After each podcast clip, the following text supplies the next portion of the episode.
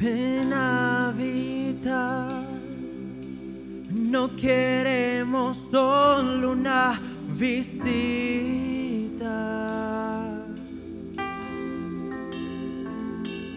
Ven a disfrutar. Tú eres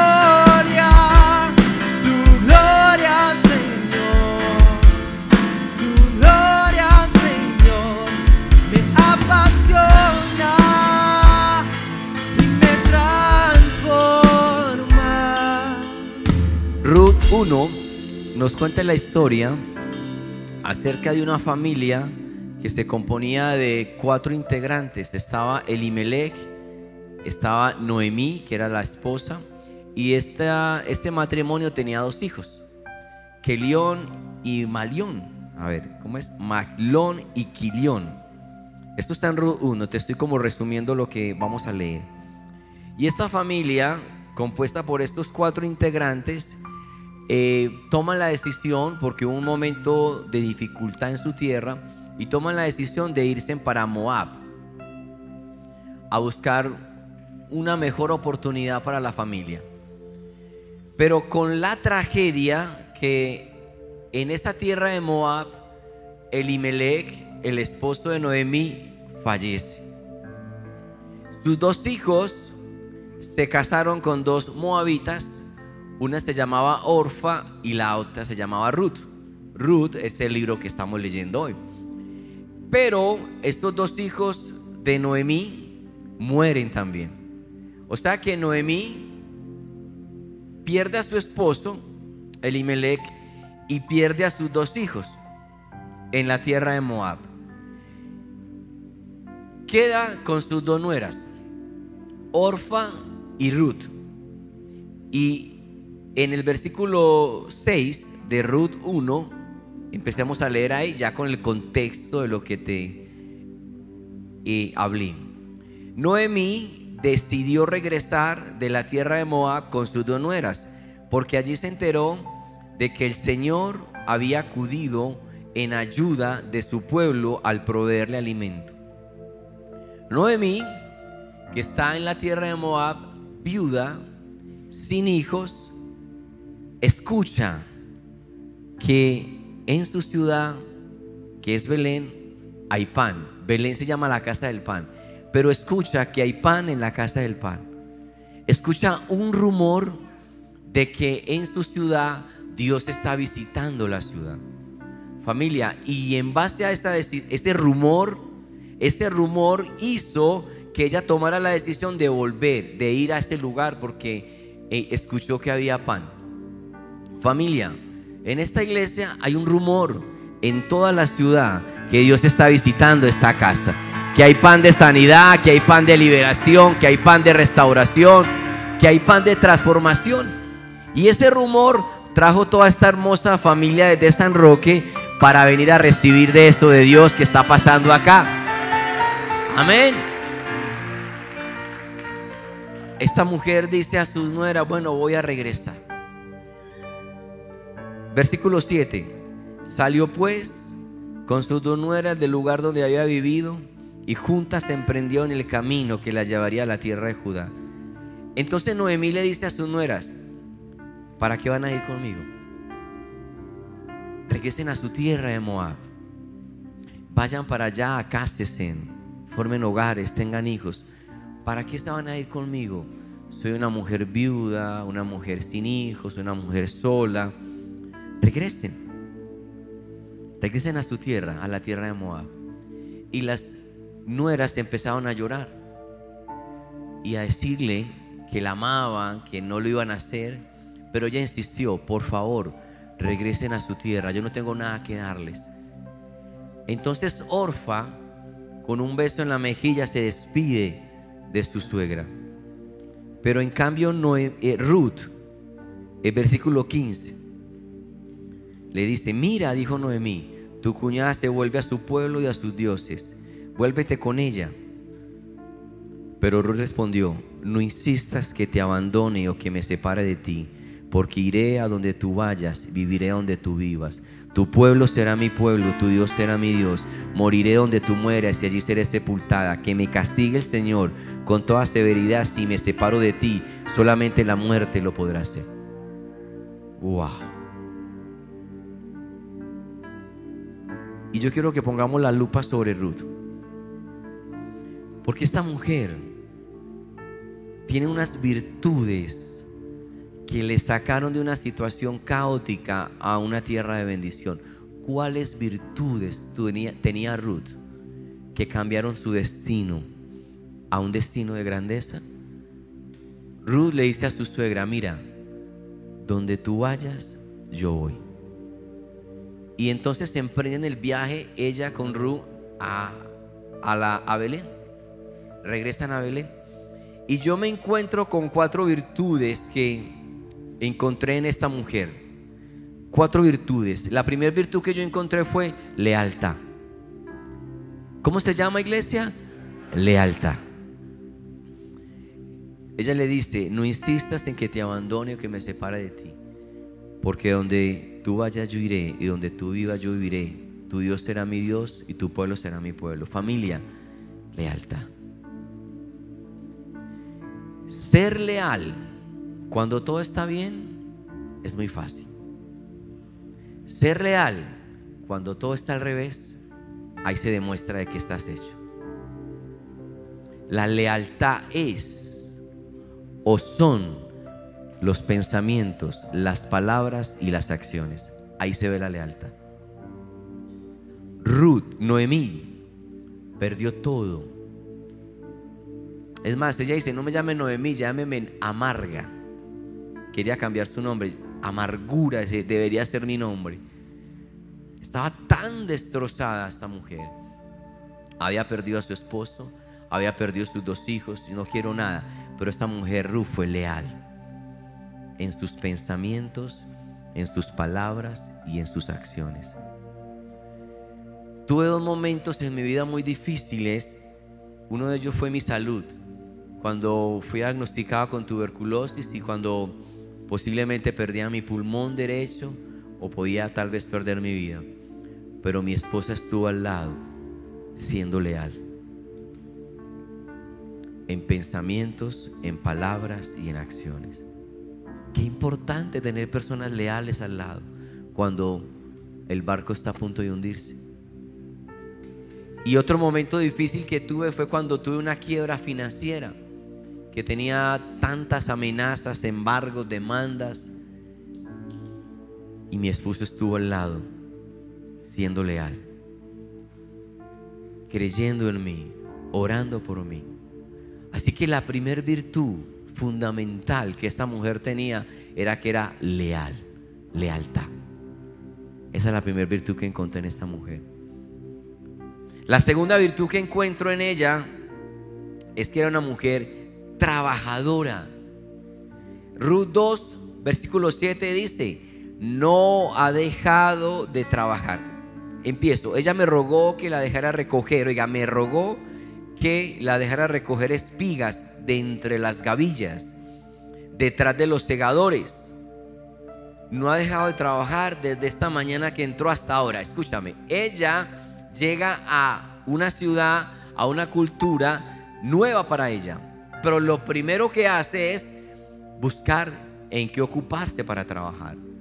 ¿Y sabes qué, qué trabajo consigue? El de menos remuneración, el más bajo de todo, que era las personas más pobres de los pobres, eran los que recogían las espigas que los trabajadores contratados de la hacienda dejaban caer por error.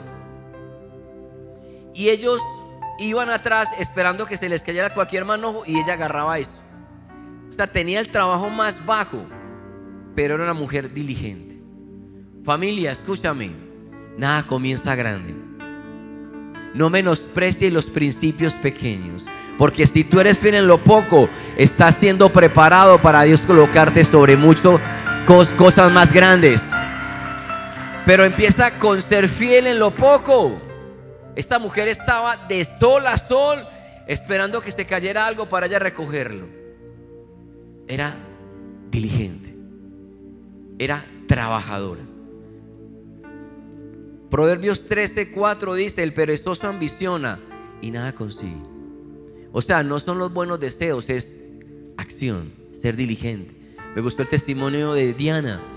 No, Dios me habló, yo empecé a desocupar las salas, yo empecé a cotizar, yo empecé a llamar. Fue diligente. El perezoso todo lo desea, qué bueno, qué rico sería aquello, pero no consigue nada. En cambio, el diligente ve cumplidos sus deseos. Es otra virtud fundamental, iglesia. El diligente es ve cumplidos tus deseos porque es diligente en lo que hace. Sabes que yo leo la Biblia y me encuentro que Dios nunca llamó a gente desocupada. Cuando Él llamó a Pedro, Pedro estaba ocupado trabajando en su empresa. Y yo, Jesús le dijo, bueno, Pedro, a partir de hoy vas a ser pescador de hombres. Pero él estaba ocupadísimo. Cuando Elías llamó a Eliseo y puso el manto sobre él, Eliseo estaba trabajando una yunta de bueyes ahí ocupado en la hacienda. Que Dios te encuentre ocupado para que puedas ser promocionado. Pastor, no tengo nada que hacer. Véngase para la iglesia, hermano. Arreglamos las sillas, hacemos algo acá. O sea, pero que te encuentre Dios haciendo algo es importante.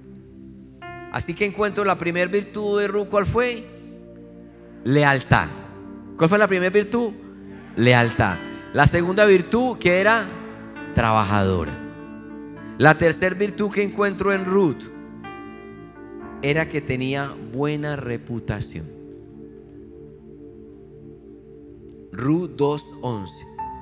Ya me han contado. Tú sabes que tu nombre viaja primero que tú. Tu nombre va primero. Cuando tú llegas ya tu nombre había llegado antes. La reputación va primero. Y dice ahí, ya me han contado. Le respondió vos, todo lo que has hecho por tu suegra, desde que murió tu esposo, cómo dejaste a tu padre y madre. O sea, lo que Ru estaba haciendo en el secreto, estaba siendo reconocido en público por las demás personas. Familia, somos libros abiertos que todo mundo lee. Y tu reputación va adelante. Tú sabes que un buen nombre puede abrir un negocio solo con tu nombre, o un liderazgo, o un ministerio. Ah, mira, te quiero recomendar a Juan Rodríguez. Ah, Juan, me han hablado muy bien de Juan. Me han dicho que es diligente, que es ordenado, que es disciplinado, que es cumplido. Tu buen nombre abre caminos. Es más, más claramente Proverbios 22 dice, de más estima, escúchame, de más estima, o sea, más valioso es el buen nombre que las muchas riquezas. Que es mejor tener un buen nombre que tener riquezas. E, y aclara, y la buena fama, o sea, el buen nombre, la buena reputación vale más que la plata del oro, familia. Tener un buen nombre es fundamental. Yo me acuerdo que hace años cuando era empresario, había un nombre de un hombre que cuando lo mencionaban para cualquier negocio, decía, nunca me meto con él. Es ventajoso, es codicioso, es mentiroso. Y él creía que era muy sagaz, porque se llevaba a la gente por delante.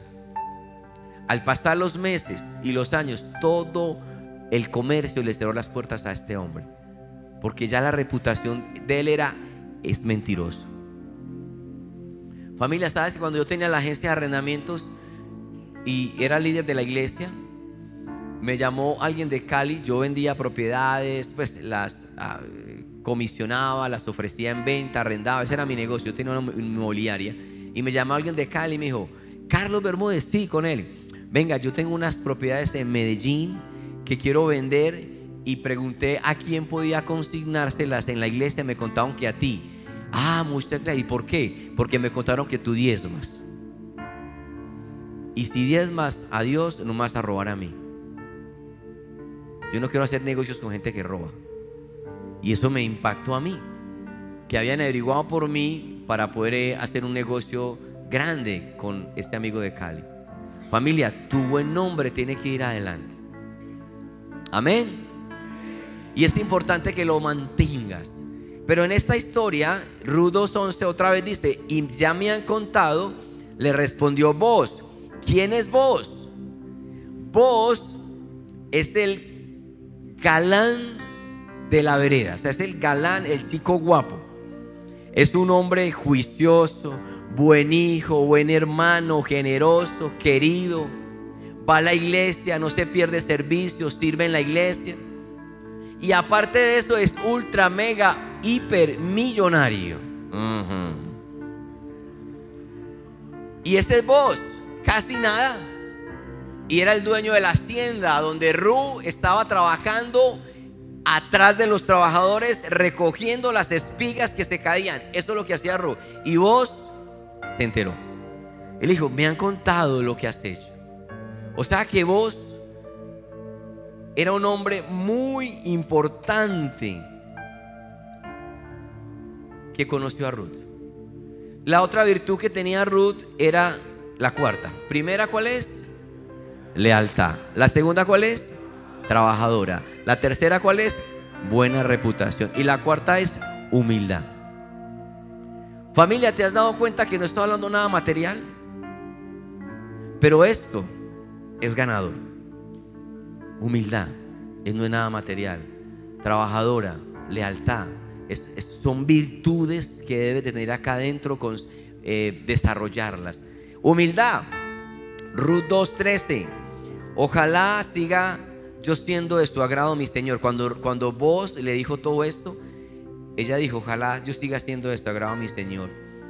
Contestó ella, usted me ha consolado y me ha hablado con cariño, aunque ni siquiera yo soy como una de sus servidoras. Qué humildad la esta mujer. Humíllese en delante del Señor y Él os exaltará a su debido tiempo, dice la palabra. Proverbios 22.4 Recompensa de la humildad y del temor del Señor son la riqueza, la honra y la vida.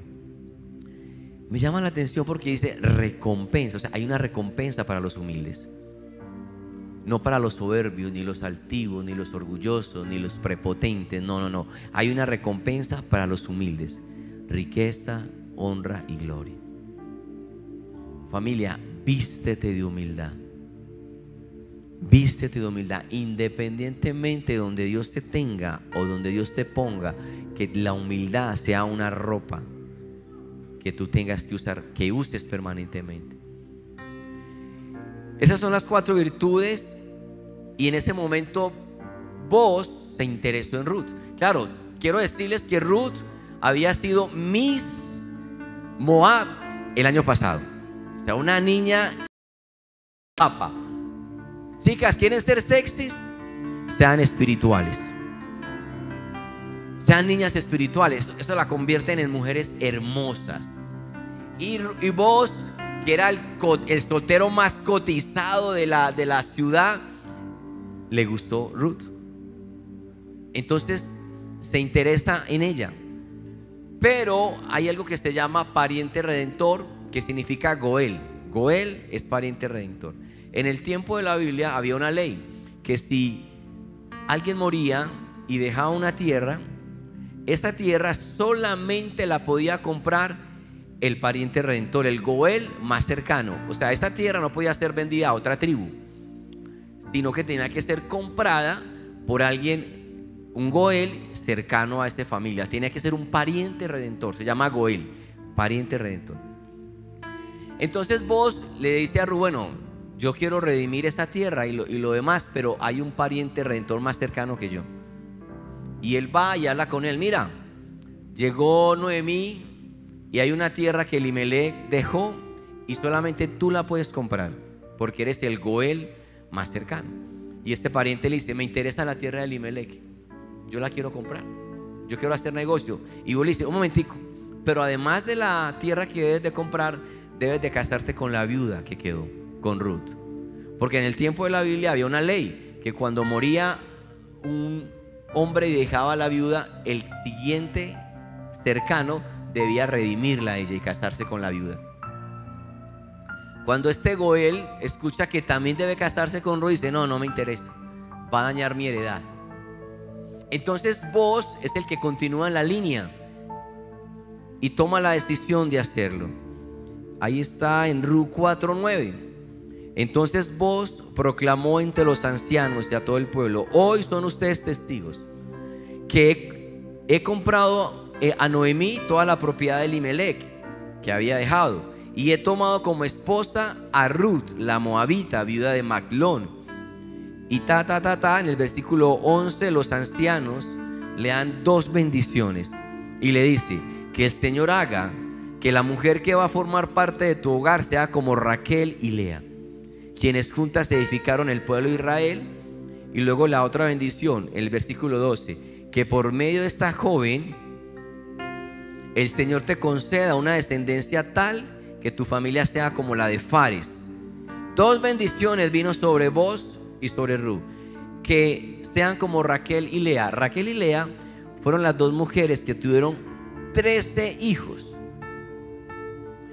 12 fueron varones y Dina, una hija. Pero esos 12 hombres fueron los 12 príncipes que formaron luego las 12 tribus que luego formaron el pueblo de Israel.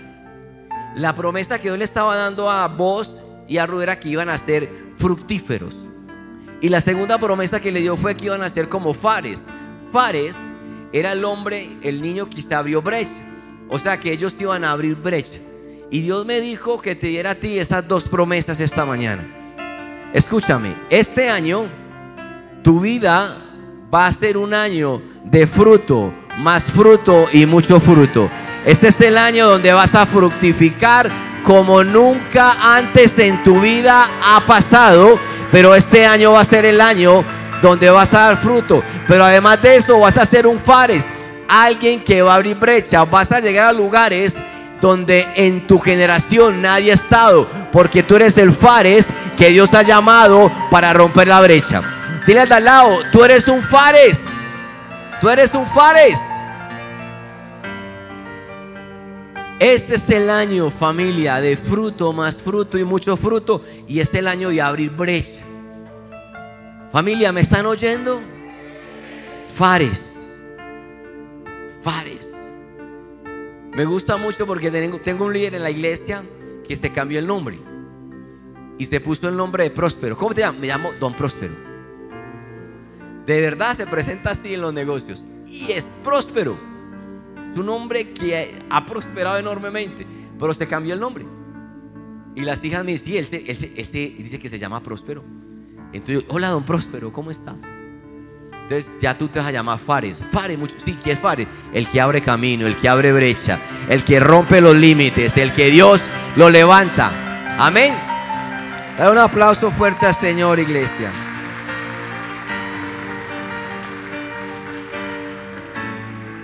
Esta mujer termina casándose con vos. Ustedes no se imaginan lo que pasó ese matrimonio. Eso salió en todas las revistas de Judá, en el cubo de Judá, en las revistas rosas de Judá. Hicieron un video cuando estaba el matrimonio, eso se viralizó ese video en YouTube cuando entró vos con Ru. Esto fue un acontecimiento increíble. ¿Cómo es que esta mujer termina casándose con vos?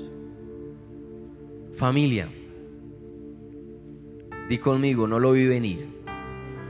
Puedes decirlo otra vez, no lo vi venir. Esta mujer está acá, se llama el ajedrez de Dios, porque a veces estamos en situaciones en nuestra vida y estás acá encerrado. Este peón está aquí encerrado. Y este peón que eres tú, o soy yo, dice, Señor, pero yo no veo salida, no veo camino, todo está cerrado. Pero tú no sabes que el que está moviendo las fichas es Dios. Él está moviendo cada ficha para acercarte al propósito por el cual Él te creó. Ruth pierde a su esposo, queda viuda, queda sin hijos y termina trabajando detrás de los trabajadores de la hacienda de vos. Ni siquiera era empleada, era de las que recogían espigas. Esta es Ruth. Familia, el ajedrez de Dios. Pero Dios estaba haciendo unas movidas para cambiar esto. Di conmigo, no lo vi venir. Dilo otra vez, no lo vi venir. Resulta que Ruth, que trabajaba atrás de los empleados de la hacienda de vos, al otro día era la dueña de la hacienda de vos. Di conmigo, no lo vi venir. Familia, prepárate porque ese tipo de cosas va a empezar a pasar en tu vida. Y tú vas a decir, no lo vi venir. ¿En qué momento ella termina siendo dueña de la hacienda cuando trabajaba recogiendo las espigas? Esa es la movida de Dios. No lo vi venir, iglesia. Cosas así van a empezar a ocurrir en tu casa. ¿Cómo es posible que tú estás trabajando y hay una promoción, hay un avance en la empresa y colocan tu nombre dentro de las propuestas para promocionar y tú no sabes y tu nombre sale seleccionado y luego eres promocionado a un nuevo cargo dentro de la compañía y tú vas a decir, no lo vi venir. ¿Qué vas a decir? No lo vi venir. Cosas que de pronto no estabas esperando, pero que van a empezar a ocurrir. ¿Cómo es posible que este familiar que te atacaba, tu cónyuge, que te atacaba por la fe, que te se oponía a que tú llegaras a la iglesia, te va a decir mañana, llévame a la iglesia, quiero ir a un encuentro, ¿dónde queda el lugar? Yo quiero congregarme. ¿Y tú qué vas a decir? No lo vi venir. Cosas así van a empezar a ocurrir como le pasó a Ruth. ¿Cómo es posible que tú estés tratando de emprender este proyecto? Tienes una idea creativa, las puertas se cierran delante de ti. No hay manera, esa puerta no se abre, pero se abre una puerta más grande en tu camino, contactos mejores, relaciones de oro. Y resulta que ese negocio que estaba cerrado era que se abre uno más grande para ti. Y dice el socio, yo no sé qué pasa, pero aunque no tiene recursos, yo quiero que tú te quedes con esta idea creativa. Yo quiero colocar todo lo que necesitas. Yo quiero que tú salgas adelante porque yo no sé, hay algo que me atrae de ti. ¿Y tú qué vas, qué vas a decir? No lo vi venir. ¿Alguien me está escuchando, iglesia? Yo quiero que comprendas que esa área donde tú has perdido tanto en lo sentimental, en lo emocional, que has recibido traiciones, engaños. Mujeres, prepárate porque te va a llegar un voz. Amén. Varones, prepárense porque hay una Ruth que está llegando a tu vida. Y cuando me presentes a vos, yo te voy a decir, vos, tú vas a decir, no lo vi venir, pastor. Ese guapo no lo vi venir. ¿Cuántos me están escuchando, iglesia? Cosas así en el ajedrez de Dios van a empezar a ser desatadas. ¿Cómo es posible que mi hogar turbulento, a punto de terminarse, todo mal, y luego estés viviendo una segunda luna de miel? ¿Por qué va a pasar eso? Porque Dios está haciendo el ajedrez de Dios. ¿Y tú qué vas a decir? Dale un aplauso al Señor por eso, iglesia. Ponte sobre tus pies. No lo vi venir, iglesia. Familia, un joven acomplejado, temeroso, lleno de miedos, con vacíos, con un hogar disfuncional, con escasez, con un trasfondo de brujería, era el que Dios iba a llamar para pararme aquí delante de ustedes, familia. Yo no lo vi venir. Ni en mis mejores deseos, posibilidades o sueños iba a pensar que Dios me iba a llamar. No lo vi venir. Familia, Dios va a hacer jaque mate al diablo. Dios va a derrotar a tus enemigos. Va a hacer jaque mate en tu vida. Así que dile, Señor, no lo vi venir. Todo lo que tienes preparado para mí. Tú estás viendo un desastre como Ruth. No, no veo. Todo está mal, todo está cerrado. Tú ves un desastre y Dios ve un testimonio donde tú vas a contar las maravillas que Dios ha hecho en tu casa. Porque Dios es sobrenatural, es un Dios poderoso. Cierra tus ojos, dile Señor, gracias. Porque tú vas a hacer una obra grande en mi casa, en mi vida. En el nombre de Jesús. En el nombre de Jesús, Señor. Pensé que caería, no, mas nunca me has fallado, Dios. Vamos, decláralo, iglesia. Él lo hará otra vez. La espera termina. Gracias. Sé que has vencido ya. Fallado, Dios. Oh,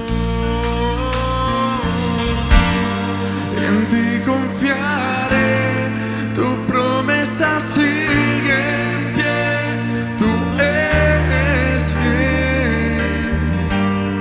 Confiado andaré, en tus manos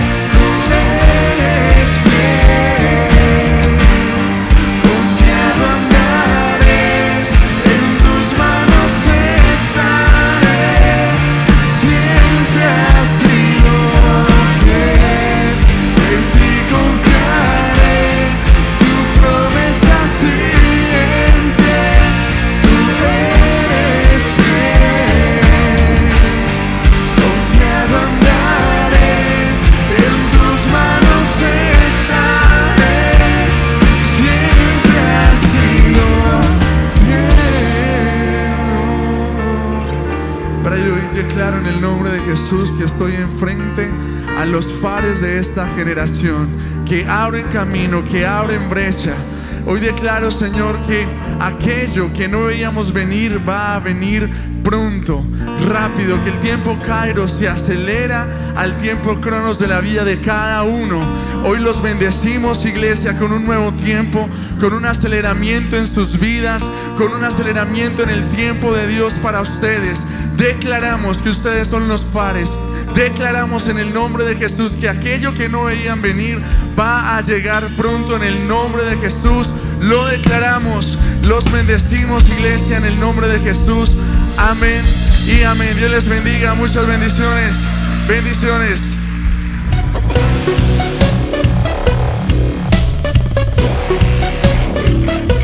Profetizaré encendido en tu